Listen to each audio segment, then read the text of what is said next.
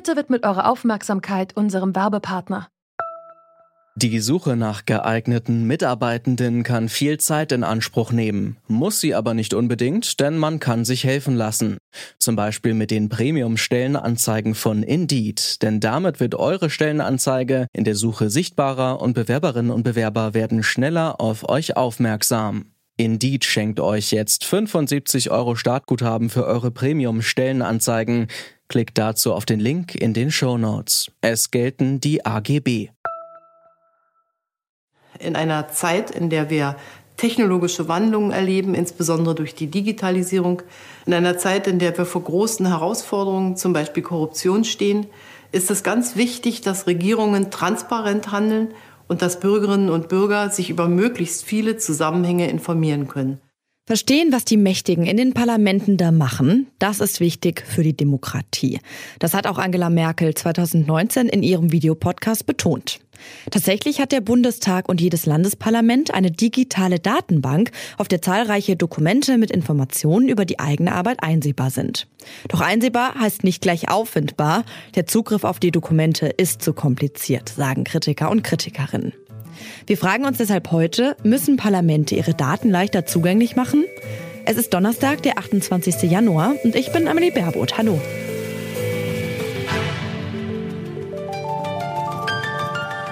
Zurück zum Thema.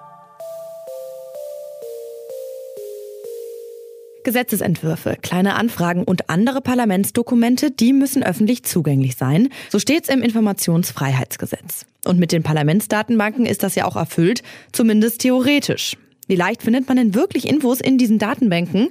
Mein Kollege Anton Burmeister hat es im Homeoffice ausprobiert. Hallo Anton. Moin. Anton, es gibt ja viel Kritik, dass Politik und Verwaltung ihre Dokumente zwar veröffentlichen, irgendwie so richtig zugänglich scheinen sie dann aber doch nicht zu sein. Wo liegt denn das Problem? Ähm, das liegt meines Erachtens nach im Zugang. Also wenn ich bestimmte Infos suche oder mich generell für Themen interessiere, ist der Weg zu diesen Dokumenten und den Informationen einfach sehr lang. Mhm, wie meinst du das? Hast du ein Beispiel? Ähm, ja, ich habe zum Beispiel versucht herauszufinden, äh, wie viele Gewalttaten es in Berlin gab im letzten Jahr. Und da war die erste Hürde dann erstmal herauszufinden, dass man da besser nach Opferdelikten sucht. Das ist so der Fachterminus. Ähm, und dann habe ich danach halt gegoogelt und ich habe halt nur einen äh, Artikel der Berliner Morgenpost gefunden, der war auch hinter einer Paywall. Aber ich suche ja auch eigentlich nach Erstquellen. Und ähm, die finde ich dann nur bei der Seite des Berliner Senats selbst. Da kann man dann suchen nach Opferdelikten, die schmeißt einem auch was heraus dann. Aber da muss man dann auch erstmal wissen, dass man da am besten sucht. Mhm. Und gab es da denn auch Unterschiede bei den verschiedenen Landesparlamenten? Hast du das mal ausprobiert? Ja, den Eindruck habe ich auf jeden Fall gewonnen. Also ähm, wie gesagt, wenn man dann erstmal auf der Seite ist, beim Berliner Senat, dann hatte ich den Eindruck, die sind da ziemlich gut aufgestellt, da findet man sich zurecht. Ähm, ich habe aber zum Beispiel auch beim Landtag hier in Sachsen geguckt und da war die Lage schon, ja man könnte fast sagen, dramatisch. Also ich habe äh, in, der, in der Suchmaschine gesucht nach politisch motivierten Straftaten und ich habe einfach kein Ergebnis gefunden. Und das ist ja irgendwie schon schwer vorstellbar. Ich kann mir das nur so erklären, dass ähm, die Suchmaschine dann vielleicht nur die Dokumententitel sucht, aber nicht in den Dokumenten selbst. Und das ist irgendwie eine Art der Online-Suche, wie sie anno 2005 vielleicht aussah. Ähm, was da helfen kann, ist der Dienst kleineanfragen.de die sammeln eben diese kleinen Anfragen aus den Parlamenten und äh, tragen die zusammen und bereiten die auch auf, so dass man die äh, gut lesen kann und auch eine Volltextsuche machen kann, also auch im Text selber suchen kann und nicht nur in den Dokumententiteln. Die mussten jetzt aber ähm, Ende des letzten Jahres ihren Dienst einstellen, dass sich da auch ein ehrenamtliches Projekt gehalten hat. Und äh, somit fällt der Dienst jetzt auch weg. Und da kann man sich dann, glaube ich, auch fragen, wo das Interesse des Staates ist, diesen Dienst eben zu erhalten ähm, oder vielleicht auch zu übernehmen oder dergleichen. Mhm. Und alles in allem hast du dich dann nach dem Stöbern in den Datenbanken gut informiert gefühlt? Ja, nach dem, nach dem Stöbern selbst dann schon, weil es gibt diese Dokumente ja. Ähm, und wenn man weiß, wo man sie finden kann ähm, und sie dann auch irgendwie findet, vorausgesetzt die Datenbank schmeißt einem das raus oder man guckt dann bei kleine Anfragen.de, dann kann man sich auch sehr gut informieren.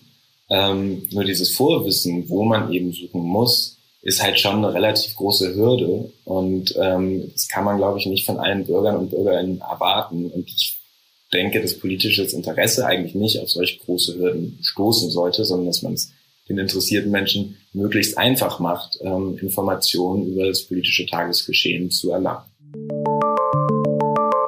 Das ist der Knackpunkt. Die Dokumente sind da, aber eben schwer zugänglich. Die Website kleineanfragen.de hat über fünf Jahre versucht, genau das zu ändern. Kleine Anfragen, das sind wichtige Instrumente in Parlamenten. Abgeordnete können damit von einer Regierung einfordern, dass sie bestimmte Informationen veröffentlicht. Der Betreiber der inzwischen eingestellten Seite, Maximilian Richt, hat unzählige solcher kleine Anfragen gesammelt, aufbereitet und online veröffentlicht. Aufbereitet meint hier unter anderem ordentliche Verschlagwortung der Dokumente oder auch das Erstellen von PDFs, die auch für Programme lesbar sind. Sonst klappt nämlich keine Suchfunktion. Aber wozu die ganze Mühe und für wen? Das habe ich Maximilian Richt gefragt. Am Anfang dachte ich, kleineanfragen.de wird wahrscheinlich eher so aus der Journalismusbubble benutzt durch äh, die E-Mail-Funktionalität, also dass man sich auf, ähm, auf, auf selbst vergebene Suchbegriffe abonnieren konnte und dann halt E-Mails bekommen hat, wenn was Neues, Interessantes kam, habe ich so ein bisschen einen Einblick bekommen, wer es alles benutzt. Und es waren lang nicht mehr nur Journalisten. Da kamen äh, Lobbyismusgruppen, aber tatsächlich auch eine ganze Reihe einfach interessierter Menschen, die halt irgendwo ihr Nischenthema gefunden haben, wofür äh, sie sich jetzt interessieren und auf dem aktuellen Stand bleiben wollen das ist ja eigentlich dann schon ein schöner Ansatz zu sagen, okay, Leute informieren sich tatsächlich über das, was da in den Parlamenten passiert.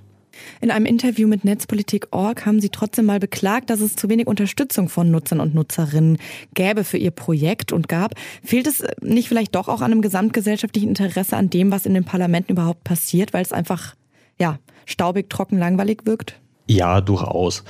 Einerseits sind diese ganzen Dokumente da natürlich auch nicht sonderlich schön zu lesen.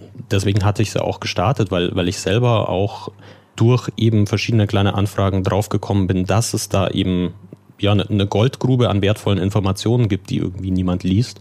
Das Beklagen, äh, dass es da keine Unterstützung gab, kam ja eher sogar aus der, aus der Richtung, dass ich halt einfach vor zwei Jahren angekündigt hatte, dass wir es jetzt dann abschalten werden und selbst in dieser Zeit äh, hatte sich niemand gemeldet.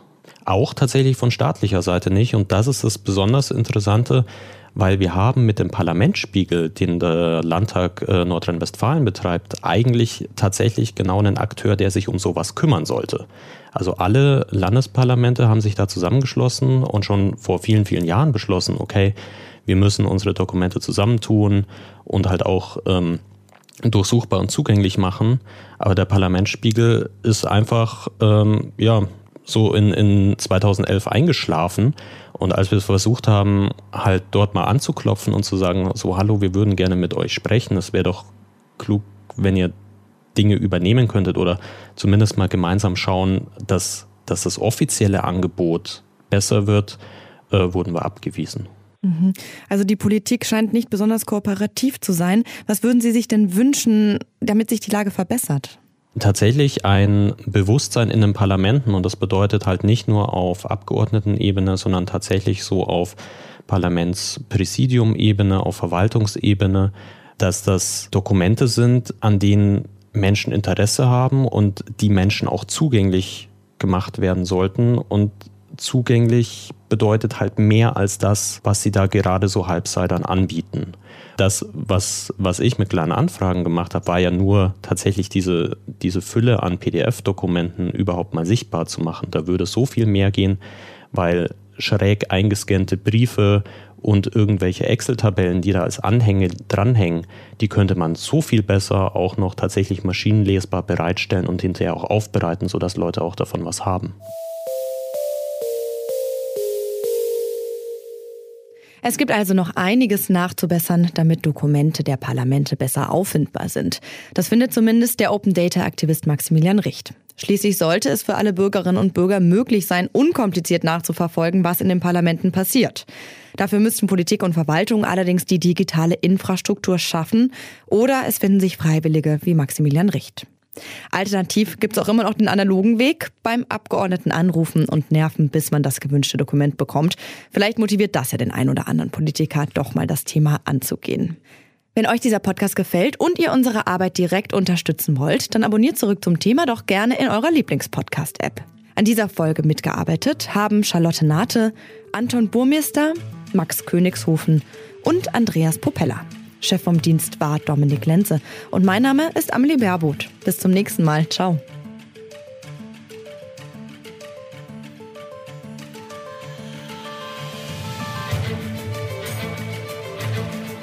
Zurück zum Thema vom Podcast Radio Detektor FM.